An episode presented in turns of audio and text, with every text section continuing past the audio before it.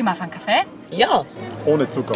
durchschnittlich zwei. Mir ist wichtig ohne Zucker. Am liebsten trinke ich Kaffee alleine in der Früh, gleich nach aufstehen.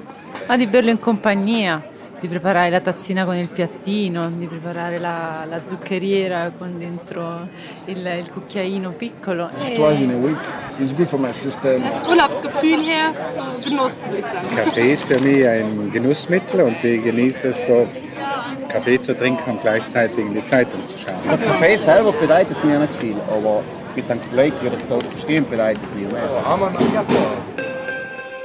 Fair Ever Coffee. Ein OEW Plus Podcast.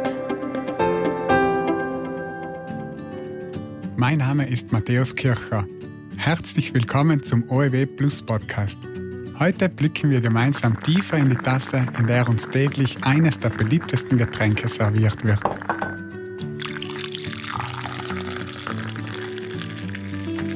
Kaffee ist nach dem Wasser das beliebteste Getränk der Welt. Über 2,6 Milliarden Tassen werden täglich in den fantasievollsten Kreationen an den Mund geführt. Und die Tendenz ist weiter steigend. Wir von der OEW haben vor über 30 Jahren unsere Bildungsarbeit genau zum Thema Kaffee begonnen. Fast von Anfang an dabei ist unsere Bildungsreferentin Martha Lacher. Hallo Matthäus. Martha, der Kaffee hat seinen Namen ja bekanntlich von seinem Ursprungsort. Ja, ganz genau. Die Wiege des Kaffees liegt eigentlich im Hochland von Äthiopien. Genauer gesagt in der Region von Kafan. Daher kommt wohl der Name auch Kaffee. Die Pflanze mit den roten Kirschen und den Kernen innen drinnen war dort als Genuss- und Heilmittel bekannt. Erst im 11. Jahrhundert ist eine Handelsroute vom Bongo, von der Hauptstadt von Kafan, nach Jemen äh, hat es eine Handelsroute gegeben. Über die ist äh, höchstwahrscheinlich die Pflanze nach Mokka gekommen.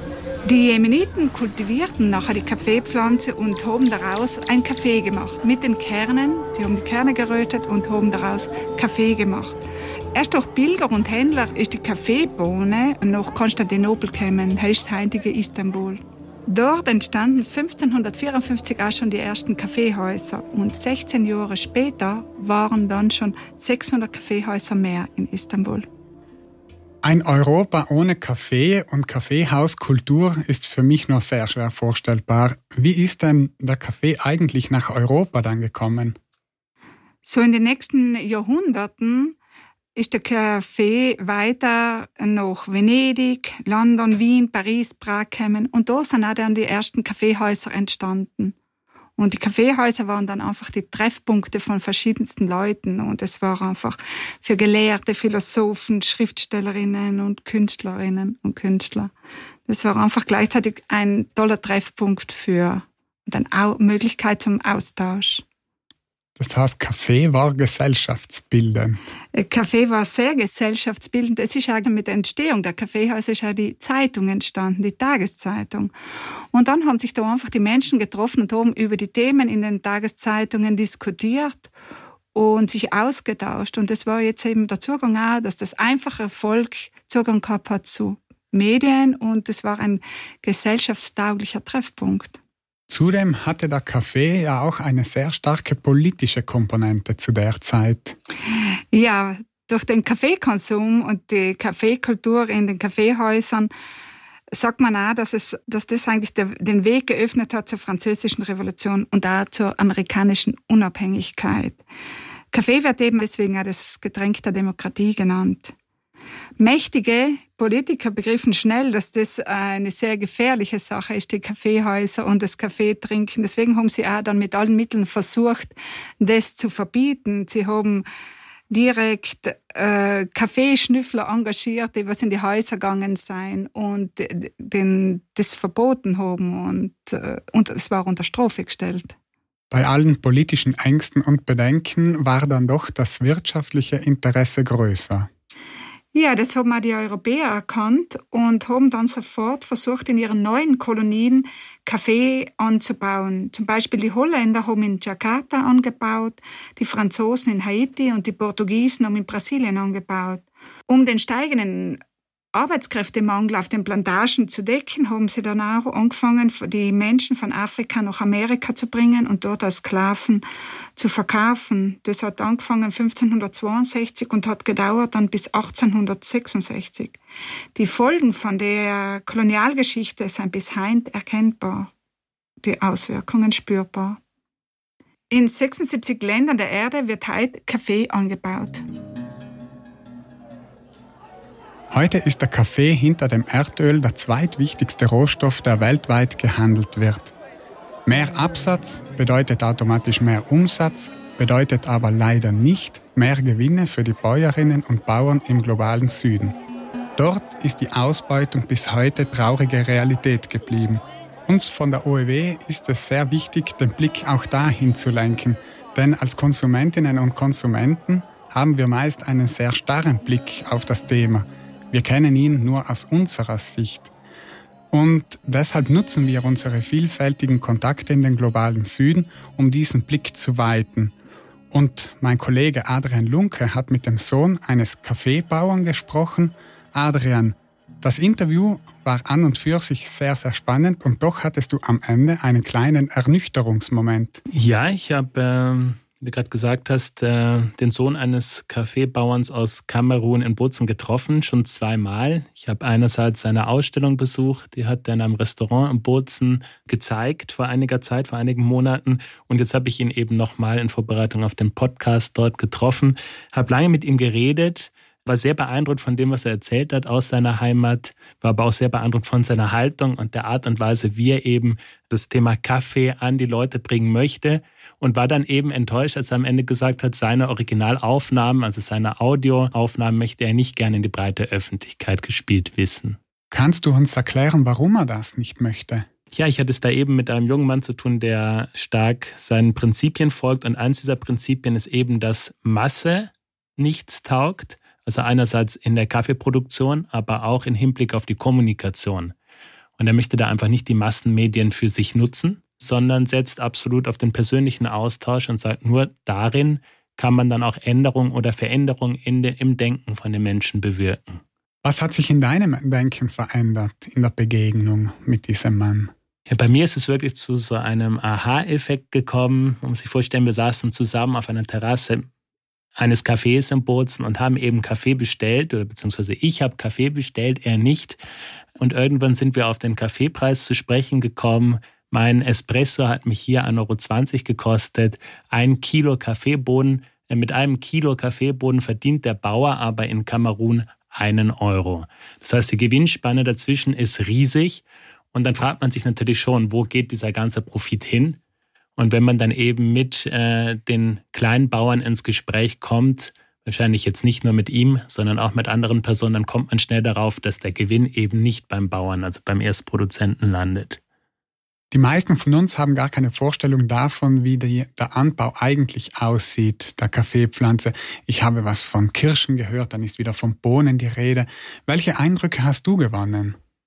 Ja, mir ging das ganz genauso. Bevor ich die Ausstellung besucht habe, kannte ich mich mit dem Kaffeeanbau auch überhaupt nicht aus. Ähm, auf den Fotos, die dann aber zu sehen waren, aus dem Heimatort dieses jungen Mannes, habe ich schon ein bisschen einen Eindruck gewinnen können, ähm, wie es dort aussieht einerseits, aber auch wie die Arbeit abläuft. Ähm, man muss sich einen tropischen Ort vorstellen. Es ist offensichtlich recht heiß dort und recht schwül, recht feucht. Die Arbeit findet am Berg statt. Die Menschen arbeiten in gebückter Haltung, benutzen wenig Maschinen, äh, setzen Düngemittel ein, arbeiten mit auch Insektenschutzmitteln. Also man bekommt schnell den Eindruck von einer wirklich harten körperlichen Arbeit. Und was ist die Vision deines Freundes? Wohin müsste sich der Konsum und die ganze Industrie entwickeln, damit äh, die Menschen dort gut leben können? Ich glaube, dieser junge Mann, der hat eigentlich eine, eine doppelte Vision. Einerseits geht es ihm eben darum, Aufklärungsarbeit bei den Konsumenten zu leisten. Deswegen trifft er eben auch Personen und, und bespricht mit ihnen die Situation von äh, Kaffeebauern und Bäuerinnen in seiner Heimat. Und andererseits geht es ihm, glaube ich, auch darum, eben ähm, die Strukturen auf dem Markt ein wenig zu verändern, weil, wie gesagt, der Kaffeebauer, die Kaffeebäuerin erhält eben ganz, ganz wenig für die geleistete, sehr, sehr schwere Arbeit. Was bedeutet das ganz konkret für den Vater deines Freundes? Dieser junge Mann hat mir eben gesagt, sein Vater könne überleben mit seiner Arbeit, aber nicht leben. Eigentlich unvorstellbar. Jährlich fließen 386 Milliarden Euro in die Kaffeebranche. Warum kommt dieses Geld nicht bei den Bäuerinnen und Bauern im globalen Süden an? Meine Kollegin Franziska Blas wollte mehr über die globalen Mechanismen im Kaffeegeschäft erfahren und hat mit Frau Professor Xiomara Fernanda Quiñones Ruiz gesprochen.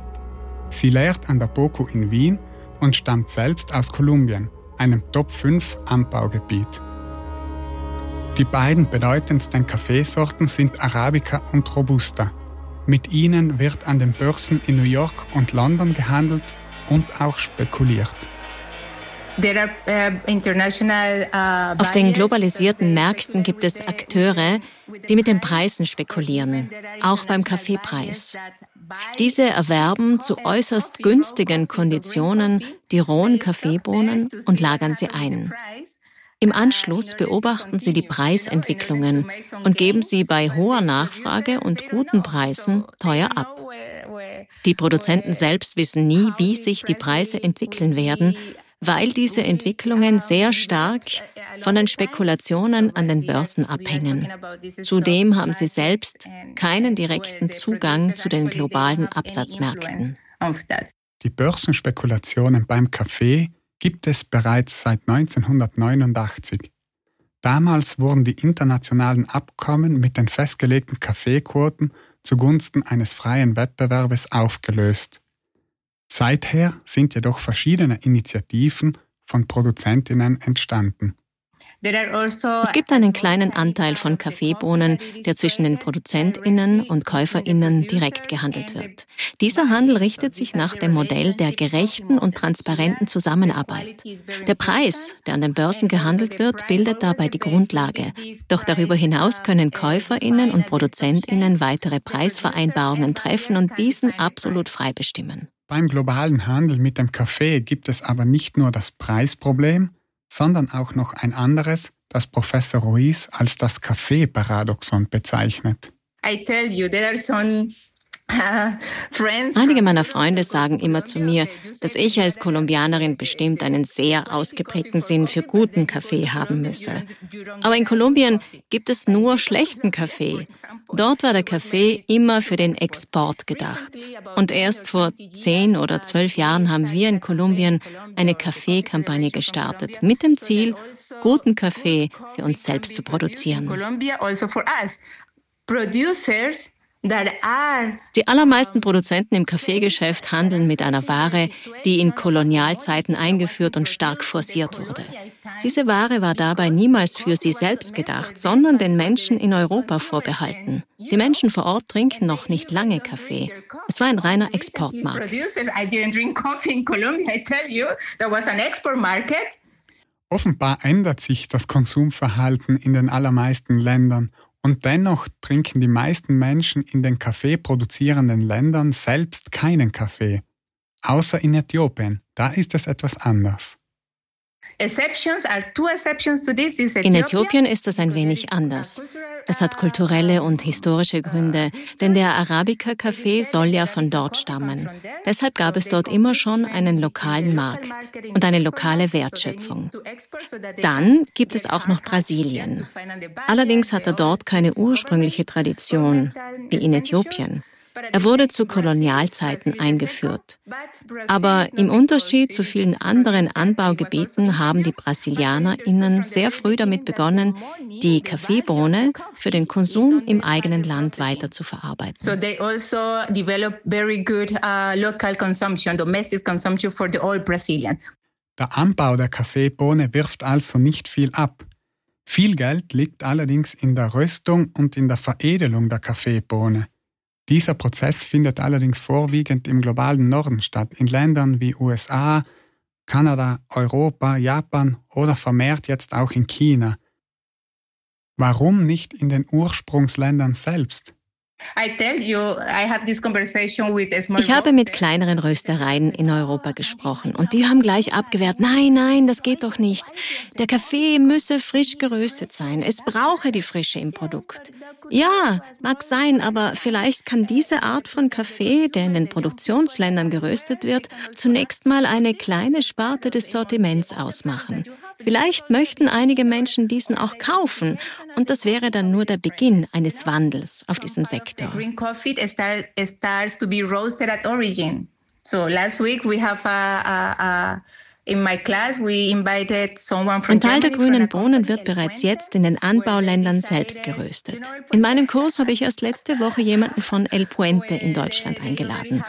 Das Unternehmen hat bereits eine lange Partnerschaft mit einer großen Kaffeegenossenschaft in Kolumbien.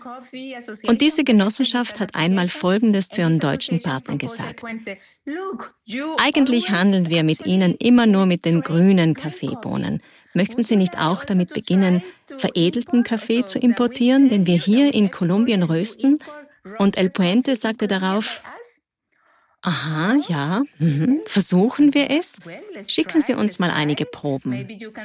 Heute findet sich in deren Sortiment Kaffee, der in Kolumbien veredelt wurde. Dieses Beispiel ist leider eine Ausnahme und nicht die Regel. Diese Akteure haben sich von der Börse komplett entkoppelt. Aber dazu braucht es Einkäufer, die offen für solche Vorschläge sind und auf der anderen Seite Produzentinnen, die über das nötige Know-how verfügen. Es zeigt aber auch, dass Menschen anfangen können, umzudenken. Und es ist wichtig, dass wir diese Geschichten Kindern, Vätern, Studierenden erzählen. Der globale Süden ist immer schon ausgebeutet geworden, schon zu Kolonialzeiten und auch danach, das wissen wir ja alle ganz genau. Und der faire Handel will da einfach ein bisschen gegensteuern, ist also so ein alternatives Wirtschaftsmodell. Brigitte Gritsch koordiniert seit zehn Jahren das Netzwerk der Südtiroler Weltläden. Sie ist die Stimme des fairen Handels in unserem Land.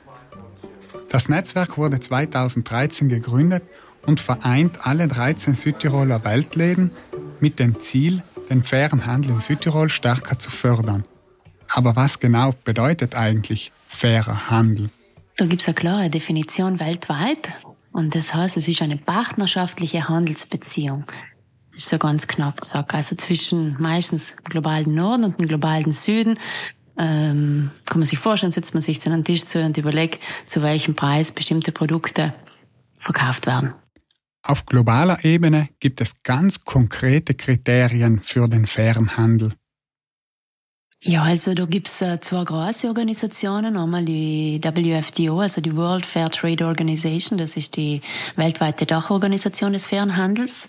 Und der, diese zehn Kriterien des fairen Handels, die ganz klar ähm, bestimmte Dinge festlegen, wie zum Beispiel äh, fairer Preis, Geschlechtergerechtigkeit, Umweltschutz, äh, ähm, Arbeitsschutz, da gibt's ganz viele Punkte. Im Prinzip sind das zehn Punkte, die für uns da jetzt im globalen Norden arbeitende Menschen fast schon normal sein.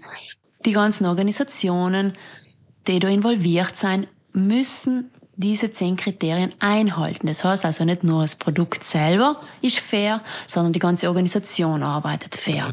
Das ist einmal ein Garantiesystem. Und dann gibt's Fairtrade International, ist ein Label. Und das Label, das besagt, dass das Produkt, also die Zutaten im Produkt fair sein.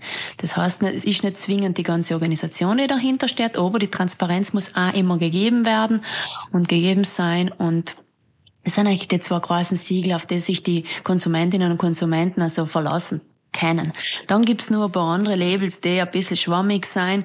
Und da rot ja vor jedem, wenn einmal irgendein Label unterkommt, im Internet schauen, was bedeutet das.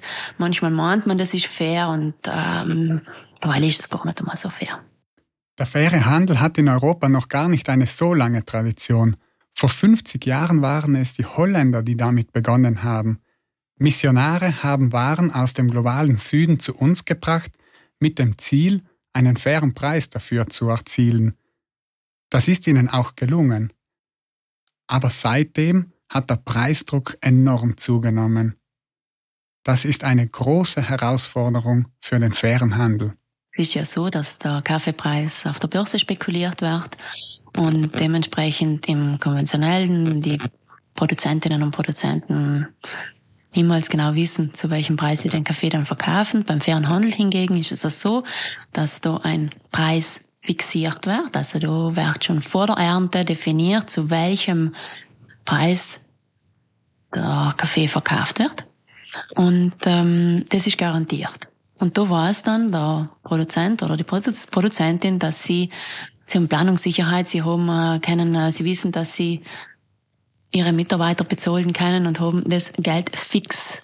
Sollte aber dann der Börsenpreis in dem Moment, wo der Verhandels, die Verhandelsorganisation den Kaffee kauft, sollte der höher sein als der stabilisierte Preis im fairen Handel, dann geht der faire Handel mit. Also der Preis automatisch steigt. Das heißt, der Bauer hat nicht ähm, das Risiko unter Anführungszeichen, dass wenn der Preis eventuell steigen würde an der Börse, dass er dann mit weniger durchsteht, sondern im Fairtrade geht dann Fairtrade mit. Mittlerweile geht es ja nicht nur mehr um Fairness, sondern auch verstärkt um ökologische Aspekte. Also bei Fairtrade-Produzenten kann man sich sicher sein, dass es sich um Kleinbauern und kleine Kooperativen handelt, das dann automatisch große Plantagen ausschließt. Das heißt, der Kaffee wächst in Mischkultur, zusammen mit anderen Pflanzen, die der Kaffeepflanze gut tun und umgekehrt und braucht dementsprechend ganz wenig, also ganz wenig Pestizide oder Pflanzenschutzmittel, was grundsätzlich im fairen Handel aber ähm, unter dem Punkt Umweltschutz, was eins von den zehn Kriterien des fairen Handels ist, eigentlich ähm, sind bestimmte Spritzmittel verboten. Das ähm, kann man sich so schon sicher sein. Meistens ist es dann ein Bio-Kaffee, nicht immer. Manchmal ist der Fairtrade-Kaffee auch biozertifiziert. ASL muss nicht immer der Fall sein, je nachdem, ob die, Kooperative, ob die Kooperative sich das leisten kann.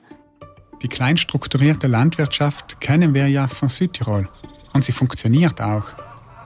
Kleinstrukturierte Betriebe und Genossenschaften können, verbunden mit Förderungen für den biologischen Landbau, auch im globalen Süden einen Unterschied machen.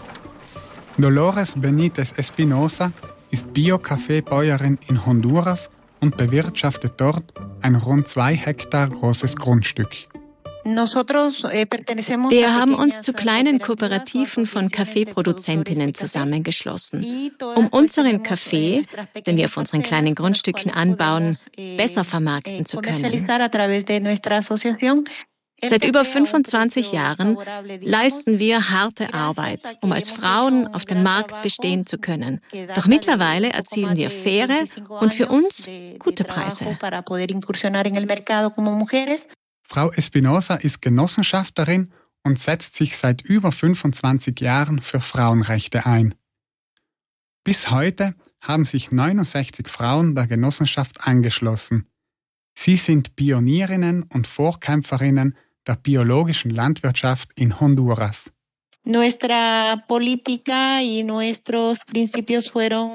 Unsere Politik und unsere Prinzipien standen schon immer im Einklang mit der Natur. Deshalb haben wir bereits früh damit begonnen, die ökologische Landwirtschaft hier in Honduras zu fördern. Wir sind die Impulsgeberinnen des ökologischen Landbaus in Honduras.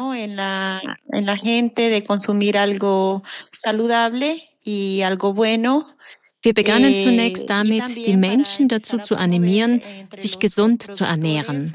Später haben wir vermehrt versucht, die Bauern und Bäuerinnen von der biologischen Landwirtschaft zu überzeugen und ihnen aufzuzeigen, was es bedeutet, ohne Einsatz von chemischen Dünge- und Pflanzenschutzmitteln auszukommen. Cambiaron su, su mentalidad de producir con agroquímicos a cambiarse a la agricultura orgánica. Es war ein sehr harter und schwieriger Prozess, weil die ProduzentInnen am Anfang nicht an den ökologischen Landbau geglaubt haben.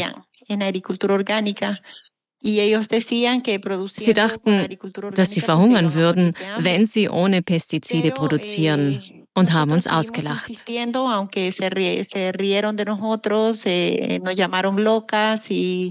nos dijeron que no teníamos que hacer y que no sabíamos de producción y que por eso estábamos hablando de agricultura orgánica. Aber wir gaben nicht auf. Eh, Einige Bauern wurden sehr wütend auf uns. Sie nannten uns verrückt und sagten, dass wir keine Ahnung von der Kaffeeproduktion hätten. Aber dieselben Leute, die uns damals kritisiert haben, betreiben nun selbst biologische Landwirtschaft hier in der Gegend. In Honduras gibt es mittlerweile Gemeinden, die Kaffee und andere Produkte gänzlich nach biologischen Richtlinien produzieren. Der Staat hat seinerseits sogar ein Gesetz mit spezifischen Richtlinien zur biologischen Landwirtschaft erlassen. Meine Kollegin Monika Thaler hat mit Frau Espinosa gesprochen. Dabei hat sie herausgefunden, dass diese Frauen sehr viel bewegen konnten, was den Schutz der Böden und der Natur in Honduras betrifft. Die Arbeit der Bäuerinnen unterscheidet sich grundlegend von der Vorgangsweise der transnationalen Konzerne, die in Honduras wie in weiten Teilen der Welt produzieren lassen. Die transnationalen Konzerne interessieren sich nicht für die Gesundheit der Menschen. Sie interessieren sich nicht dafür, ob sie ihren ArbeiterInnen schaden. Sie sind nur an der Gewinnmaximierung interessiert und daran, so viel wie möglich aus unseren Böden herauszuholen. Was ansonsten passiert, interessiert sie nicht. Es ist ihnen egal. Resulte de lo que ellos hagan, pues no les interesa. Eh, Ein großes Problem ist zudem der frühere intensive Einsatz von Glyphosat, der die Böden langfristig vergiftet hat. Die Pestizide können in heutigen Proben immer noch nachgewiesen werden, was unsere Sensibilisierungsarbeit erleichtert. Denn die Bauern und Bäuerinnen haben verstanden, dass der Einsatz von Agrochemie sehr gefährlich Entonces, ist. Se ha empezado a hacer conciencia y a promover eh, con los uh, productores, ¿verdad?, de que eh, es, eh, eh es eh, altamente peligroso. Dies eh, spiegelt sich leider auch in der hohen Krebsrate unserer Bevölkerung wider, die auch Kinder betrifft. Bei ihnen ist die Inzidenz am höchsten.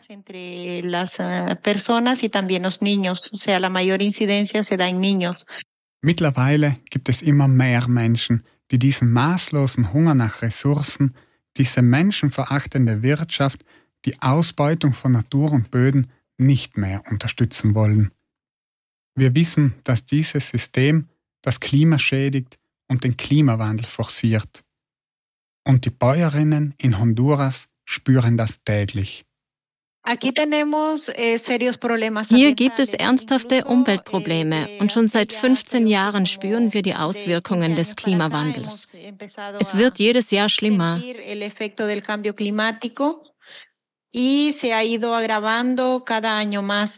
Letztes Jahr hatten wir zum Beispiel zwei Wirbelstürme. War einer zu Ende, begann auch schon der nächste. También hubo daños a la producción en el sentido de que auch wenn das letzte Jahr sonst ein recht gutes war und wir das Gefühl hatten, dass es auch genug Regen gab, konnte der Kaffee zum Ende der Saison hin nicht mehr ausreifen. Eh, Für mich persönlich hat das einen Verlust von 20 Prozent meiner Kaffeeproduktion bedeutet. Eh, al menos en mi caso, como productora, tuve una pérdida del 20% de mi producción. Hm. Vielleicht fragt ihr euch an dieser Stelle, so wie ich, was wir hier in Südtirol tun können. Eh, hacer Ja, gut.